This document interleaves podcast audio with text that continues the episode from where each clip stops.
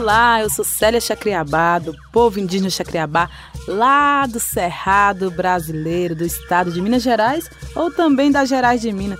Sejam bem-vindas, bem-vindos. Esse é o nosso terceiro episódio Papo de Parente, um podcast original Globoplay. Aqui a gente conecta não somente numa escuta sensível, mas sobretudo uma escuta com o coração.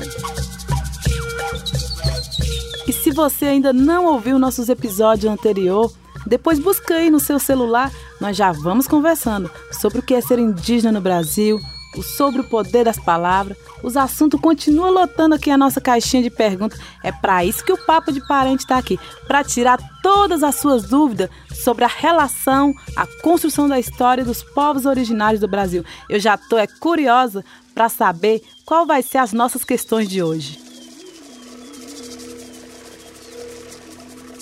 Oi, Célia, feliz de estar aqui no Papo de Parente. Célia, querida, aqui quem fala é o Rodrigo Pandolfo. Oi, Célia, muito bom estar aqui no Papo de Parente. Aqui é o Guilherme Amado. Hoje, o nosso tema é muito importante: indígena no poder, porque a representatividade, o corpo presente nos importa, importa muito. Os povos originários precisam ocupar esse espaço.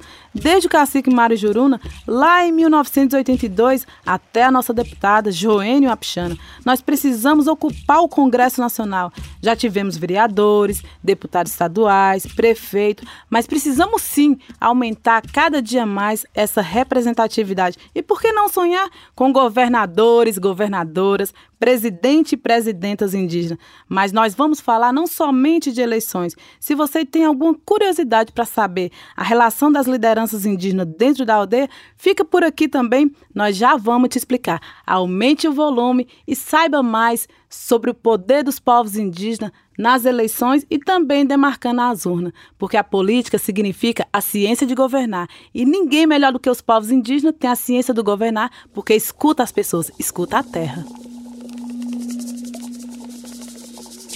E já que nós somos pessoas que não andamos sozinhas, hoje mais uma vez eu conto também com a presença e participação do nosso companheiro Tucumã Pataxó. Hoje ele vai trazer também mais um prato especial no quadro Receitas da Terra. Oi, Celinha. Oi, Tucumã. Daqui a pouco nós vamos ouvir os sons da sua cozinha mais uma vez aqui pertinho no nosso podcast Papo de Parente. E hoje Tucumã vai trazer um prato especial, a da morida, uma receita típica lá de Roraima, uma bela homenagem para nossa deputada Joênio Apchana. Tudo a ver com o tema desse episódio. Enquanto isso, não esquece de espalhar a palavra indígena por aí. Compartilhe o papo de parente com sua comunidade, com sua aldeia, com seu amigo. Nós precisamos ocupar esses espaços nessa escuta sensível, nessa troca também de conversa. Eu também estou no Instagram, como arroba Célia.chacriabá. Entra lá, conta para nós o que você está achando do nosso podcast. Vamos começar? Espera aí, que eu já vou abrir a nossa caixinha de perguntas. E se nosso papo de hoje é sobre poder e política, nada melhor do que começar com uma pessoa querida que a gente vê aí todos os dias na televisão. Tá chegando uma jornalista aqui com nós, Natuza Neri. Ela tá também como comentarista da Globo News. Ela também tem um podcast, um espaço muito especial, nosso vizinho aqui pertinho na Globoplay e no G1. Então vamos fazer uma conexão, Natuza? O papo de política e papo de parente. Seja muito bem-vinda, Natuza. Oi, Célia, feliz de estar aqui no Papo de Parente. Já quero começar puxando uma sardinha para o Papo de Política e te perguntar o que esperar das eleições de 2022 para o Congresso Nacional. A gente viu um aumento tanto no número de candidatas e candidatos indígenas nas eleições passadas, mas também no número de eleitas e eleitos. Só que o Congresso Nacional tem hoje apenas uma representante indígena, que é a deputada Joênia Wapchana. E eu quero saber de você o que esperar para as próximas eleições e como você enxerga, vê a participação indígena na política tradicional. Um beijo para todo mundo. Obrigada, Natuza. Muito importante essa conexão. Papo de política e papo de parente. Essa é uma luta que vem de longe, desde 1982, lá com o cacique Juruna, nesse processo também de demarcar esse outro espaço como uma relação de poder. E quando o Juruna candidatou pelo PDT lá no Rio de Janeiro, com 30 mil votos, a entrada de Juruna na Câmara fortaleceu muito o movimento indígena, que naquela época nem se falava muito o movimento indígena, lá nos anos 80. E na nossa Constituição Federal de 1988, que estabeleceu direitos fundamentais, o direito à cidadania aos povos indígenas.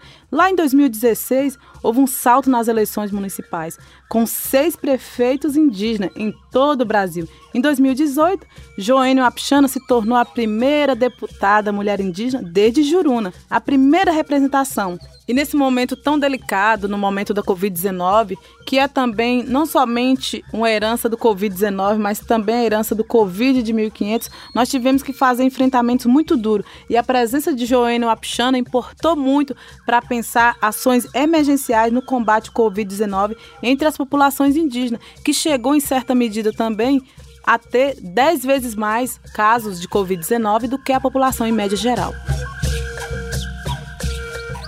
E você sabia que além da nossa companheira Joênio Apchana chegando na Câmara Federal, as eleições de 2018 também contou com a primeira mulher indígena compondo uma chapa presidencial à disputa. Foi Sônia Guajajara, foi candidata a vice ou co-presidente com Guilherme Bolos pelo PSOL. E Soninha está aqui para conversar conosco no Papo de Parente. Conta, Soninha, para nós como foi esses bastidores. Olá, Celinha.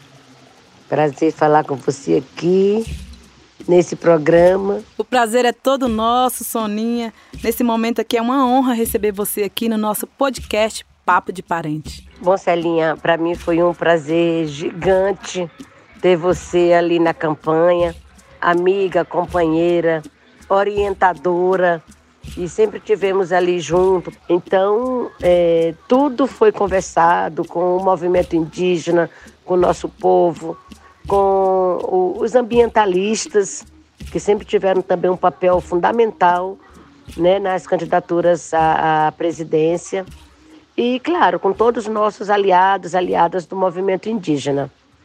Posso dizer também que foi uma decisão do movimento indígena a gente compor também né, nesse processo de disputa eleitoral, uma vez que a gente sempre teve no movimento indígena, né, do lado de cá, cobrando, pressionando, a gente achou importante também compor né, e ocupar a política institucional, seja no, nas assembleias legislativas, no Congresso Nacional e também na presidência.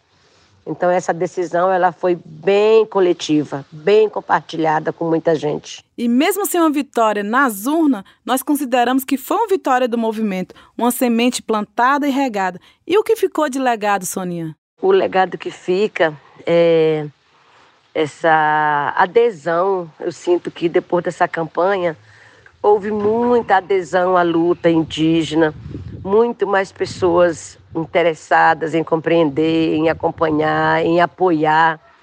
Né? Essa articulação que a gente fez com vários outros movimentos, né? com vários segmentos da sociedade, isso foi bem importante para a gente fortalecer a luta hoje. Está sendo ainda, né? Então, o resultado mais importante para a gente não foi o resultado eleitoral, mas o resultado político e o fortalecimento dessas alianças que a gente conseguiu garantir até hoje, né? E que está se fortalecendo a cada dia. É verdade, Soninha. Tanto é que se a gente for olhar, observar, refletir, é 2020 foram eleitos no Brasil 234 indígenas, 10 prefeitos indígenas, 11 vice-prefeitos, 213 vereadores. E em 2022, esse número precisa crescer. Então você deve estar aí ouvindo o Papo de Parente. Procura saber quais são as candidaturas indígenas em nossos estados. Nós precisamos a cada vez mais ocupar esse espaço no poder. Soninha, muito obrigada por sua participação em nosso podcast Papo de Parente. Nós vamos seguir demarcando as telas, demarcando as terras, mas também demarcando as urnas. Contamos com todos, com todas nessa luta que é árdua, que é permanente. Valeu, gente, estamos juntos. Um abraço. Essa luta é nossa.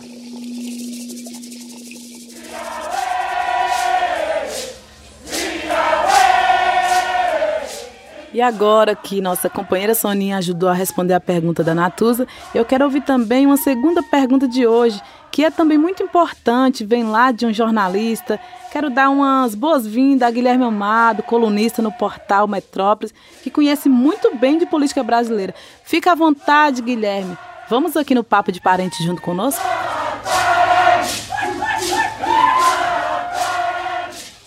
Oi, Célia, muito bom estar aqui no Papo de Parente. Aqui é o Guilherme Amado, sou jornalista e cubro política e temas nacionais há bastante tempo a partir daqui de Brasília. Já sei que a minha amiga Natuzanelli também está nesse papo hoje, então aproveito para mandar um abraço para ela e fazer minha pergunta que também tem a ver com eleições. Eu já cobri muitas eleições e ainda quero acompanhar esse processo de perto nas aldeias indígenas. E eu tenho uma curiosidade sobre esse assunto. Quando que é comum, com que idade é comum que o indígena tire o título de eleitor? É comum votar? É comum que se tenha o desejo de votar numa aldeia indígena? Existe essa cultura do voto? E como funciona a votação nas áreas mais isoladas e com menos contato com os centros urbanos, as cidades? Um beijo, Célia. Até a próxima. Sucesso para o Papo de Parente. Obrigado, Guilherme. É muito importante essa conexão aqui nesse mundo da política. Você sabia também que, segundo o Tribunal Superior Eleitoral, o voto indígena não é obrigatório para os povos indígenas que vivem em aldeias? É uma questão importante de se refletir.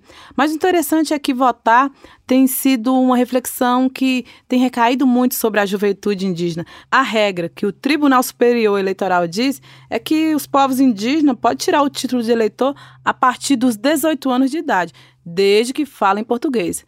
Particularmente, eu acredito que precisamos debater sobre isso. Precisa realmente falar português? E quem tem o título de eleitor também pode se candidatar. Por isso que a cada vez mais a juventude indígena está também consciente e aumentando também a participação no eleitorado.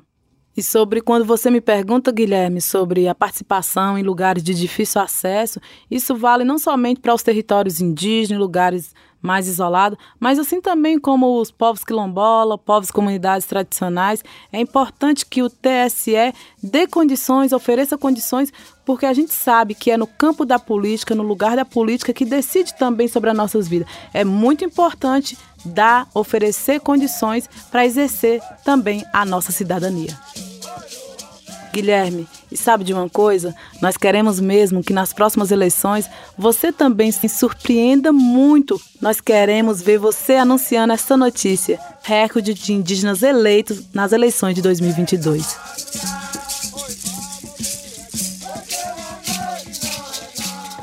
E com muita saudade, nesse momento também recebemos uma participação importante, Rodrigo Pandolfo, que também nos faz rememorar Paulo Gustavo, porque ele viveu o filho de Dona Hermínia na interpretação do filme Minha Mãe é uma Peça. Seja bem-vindo, Rodrigo, ao nosso Papo de Parente. Célia, querida, aqui quem fala é o Rodrigo Pandolfo. Primeiro quero te agradecer imensamente pela oportunidade de estar aqui no Papo de Parente. Que maravilha! Já sei onde recorrer agora com relação às minhas dúvidas ao nosso povo indígena. Bom, vamos lá. Minha pergunta é a seguinte: a gente sempre ouve falar no cacique no masculino, mas e a cacica? Ela existe? Existe a mulher que também assume esse posto de estar à frente das decisões do seu povo? Conta um pouco pra gente sobre isso. E obrigado mais uma vez. Um grande beijo para você. Obrigado, Rodrigo. Primeiro explicar, né, que na verdade, o que é ser cacique? Qual é esse papel importante que representa uma liderança de maneira muito coletiva e que defende o nosso povo indígena, a nossa comunidade e que ela também pode ser desfeita e pode também sofrer processo de novas escolhas também. Mas dizer que sim, com muita alegria, existe sim cacica mulher. Um exemplo é a nossa grande companheira jovem Oé Caiapó, filha de Paulinho Paiacam, grande líder e que morreu por Covid-19 em 2020. Em maio, ela se tornou cacica e teve uma importante cerimônia. Dorinha Pancará, lá na região de Pernambuco, Há 18 anos, ela é cacica do povo Pancará. Cocoti Chicrim foi escolhida recentemente para ser cacica do povo Chicrim, do Caeté, lá no Pará. Cocoti Chicrim, 28 anos, foi escolhida pelo pai e aprovada pela comunidade por sempre ter demonstrado interesse. Hoje são vários exemplos no país dessas mulheres guerreiras que reforçam a tradição que começou lá em 1995, quando a cacique pequena, que é uma referência do povo Genipapo Canidé, no Ceará, se tornou a primeira mulher indígena a liderar uma aldeia no Brasil.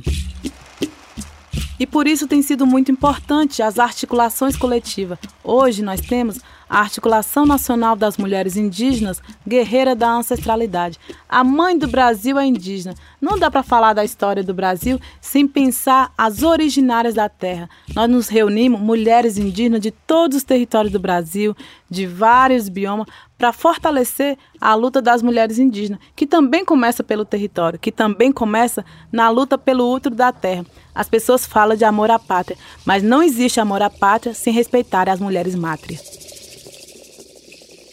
E por isso que hoje, nessa grande convergência de muitas forças, de mulheres plurais, de mulheres que vêm desse lugar da terra, nós estamos articuladas enquanto também movimento indígena, as guerreiras da ancestralidade, a Amiga, Articulação Nacional das Mulheres Indígenas, Guerreiras da Ancestralidade, que converge trazendo mulheres do Brasil inteiro, de muitos territórios, mulheres águas, mulheres semente, mulheres terra, mulheres que traz no corpo a potência da luta a potência do outro, o chamado da terra e o chamado principalmente da nossa ancestralidade, porque nós somos a resistência que a colonização não conseguiu exterminar. É importante dizer que não existe amor à pátria sem respeitar as mulheres mátrias. E para conhecer mais sobre o movimento das mulheres indígenas, guerreira da ancestralidade, mulheres semente e mulheres que não são somente, siga anmiga.org, amiga, as guerreiras da ancestralidade em nosso Instagram. E vem chegando aqui com nós nosso grande companheiro Tucumã Pataxó, dos Saberes e dos Sabores, que vai fazer uma homenagem importante para nossa companheira Joênio Apixana, o prato da morida, um prato típico da região de Roraima. Ele, que é o mestre dos sabores, vai contar direitinho para você. E aí, você conhece da morida?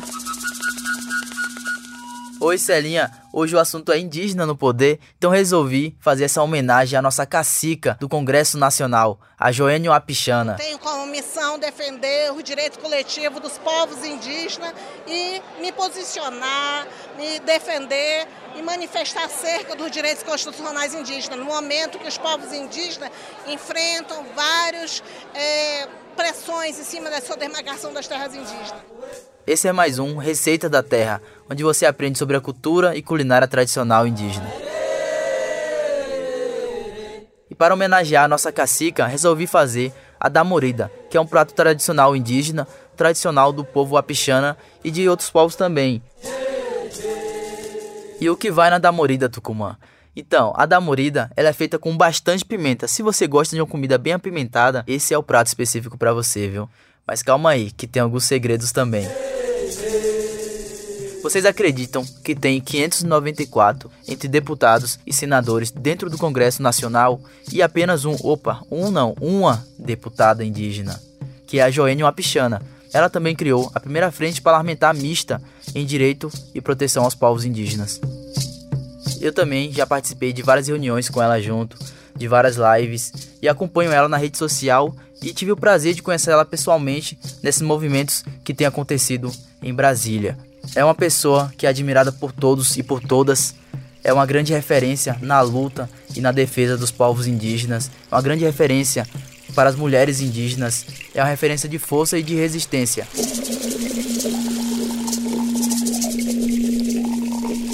E é por isso que hoje, no Receita da Terra, o prato é a da morida, em homenagem ao povo apixana. E antes de eu fazer o prato aqui, vou mandar uma mensagenzinha no WhatsApp para nossa deputada para ela explicar melhor como que é feita essa receita. Remente Pã, parente Tucumã, Pataxó. É alegria participar desse teu podcast aqui, principalmente falar de parente para parente e, no mais ainda, falar de damurida, um dos pratos favoritos da culinária indígena. Olá, Joênia. É um prazer te receber aqui no Receita da Terra e ainda mais com um prato que te representa tanto. eu gostaria de dizer também que amei o nome da Morida, viu? E você que está ouvindo, também gostou? Então vamos aprender. Diga pra gente aí, Joênia, como que se faz? Para uma boa damorida, vamos listar alguns ingredientes básicos, né? Que dependendo do povo, a quantidade aumenta ou varia também de ingredientes. Né? O povo macuxi tem uma cultura é, diferente do povo apixana, mas na damorida os ingredientes quase são os mesmos. Então, por exemplo, é, algumas pimentas. A pimenta é, tem uma variedade enorme de pimenta na Amazônia, em Roraima. Tem, é comum você ver na damorida a pimenta olho de peixe, a murupi, malagueta, e mais lá para a região dos macuxis, a gente vê bastante pimenta canaimé, que é uma pimenta muito forte. Isso também é comum nas pessoas quando querem uma damorida leve e quando querem uma damorida forte. E também nos ingredientes tem a folha de cariru, e muitas vezes na ausência da folha de cariru acrescenta a folha da própria pimenta, né? E também existe o peixe, né? Tem povo indígena que gosta do peixe fresco, né? O peixe ali é, cru, né? Ainda, mas também tem outros tipos de damorida que preferem peixe assado. Já é o peixe é, é pré-assado ou muqueado, né? Que a gente chama. E o outro ingrediente é o tucupi. Joênia, para quem nunca ouviu falar do tucupi, vou explicar aqui rapidinho. O tucupi é um caldo amarelado extraído da raiz da mandioca brava. Depois de separado do amido, é cozido e temperado. Aí já é o tucupi. É de origem indígena e muito presente no norte do país e está em pratos tradicionais como tacacá e pato no tucupi. Se você não encontrou no mercado da sua cidade, já pode procurar na internet, viu? Mas continue aí, Joênia. Tô te ouvindo. E o preparo seria é, levar a água para ferver, né? Quando a água estiver fervendo, uma boa panela de barro, acrescenta as pimentas, essa pimenta inteira, né? Coloca as pimentas para ferver. E também a, as folhas. E aí, quando tiver fervendo, vai colocando os peixes, né? Ou peixe assado ou peixe fresco. E quando o peixe já tiver um, uma certa, já pegando a mistura, se acrescenta o tucupi. Isso vai dar um sabor delicioso, vai dar um sabor é, diferente até mesmo.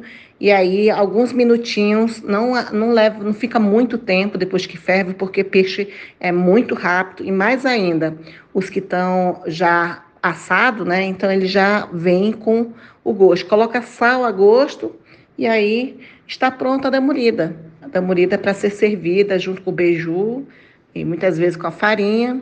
E, e precisa tomar bastante cuidado antes, porque, como eu disse, o que vai variar é a quantidade da pimenta e a, e a variedade da pimenta, porque as pimentas, dependendo do que você for escolher, ela pode ser bastante forte.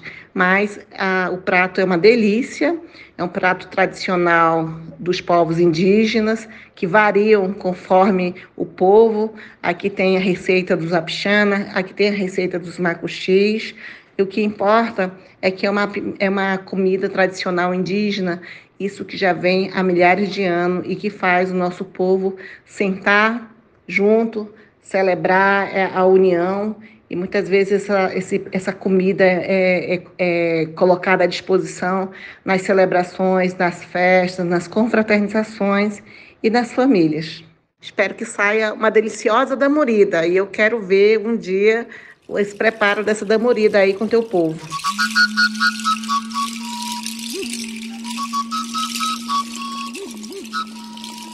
Joênia, eu sei que você tá me ouvindo, então vou correr agora, preparar minha damorida e já te mando a foto no WhatsApp, viu?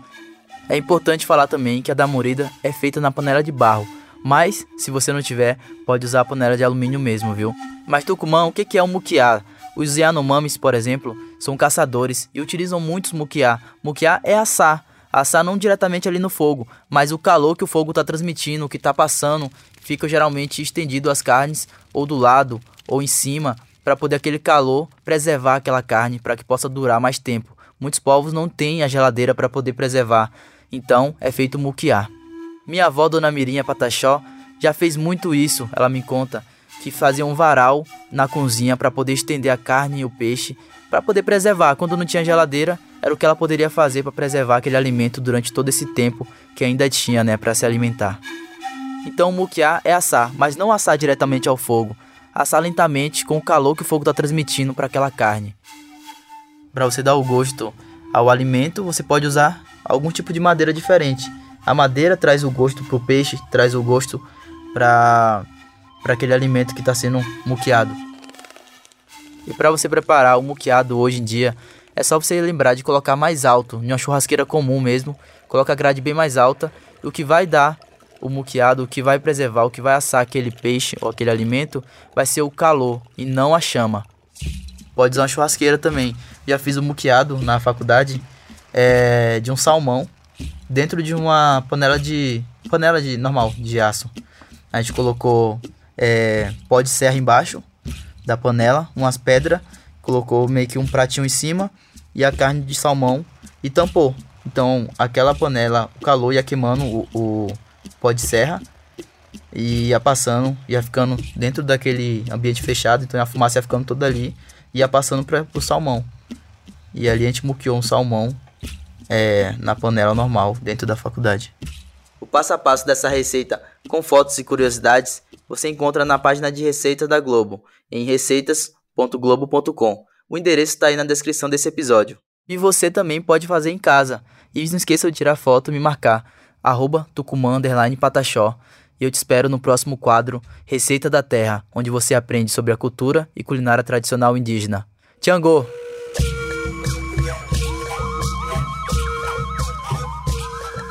E você que chegou até aqui conosco, muito obrigada por emprestar um pouquinho do seu ouvido e do seu coração. Você tem lugar garantido aqui no nosso primeiro podcast com a apresentação indígena.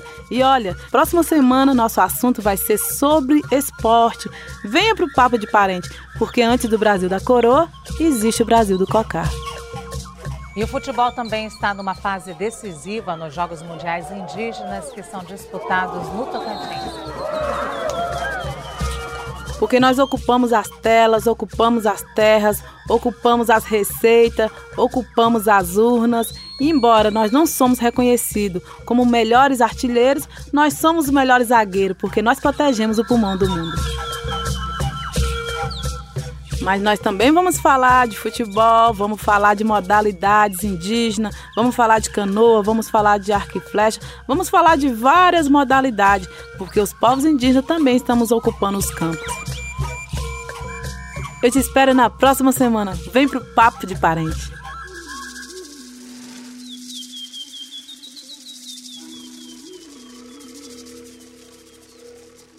Esse foi o terceiro episódio do Papo de Parente, um original Globoplay. O podcast é uma realização da Vende Áudio, com direção criativa e produção de Letícia Leite.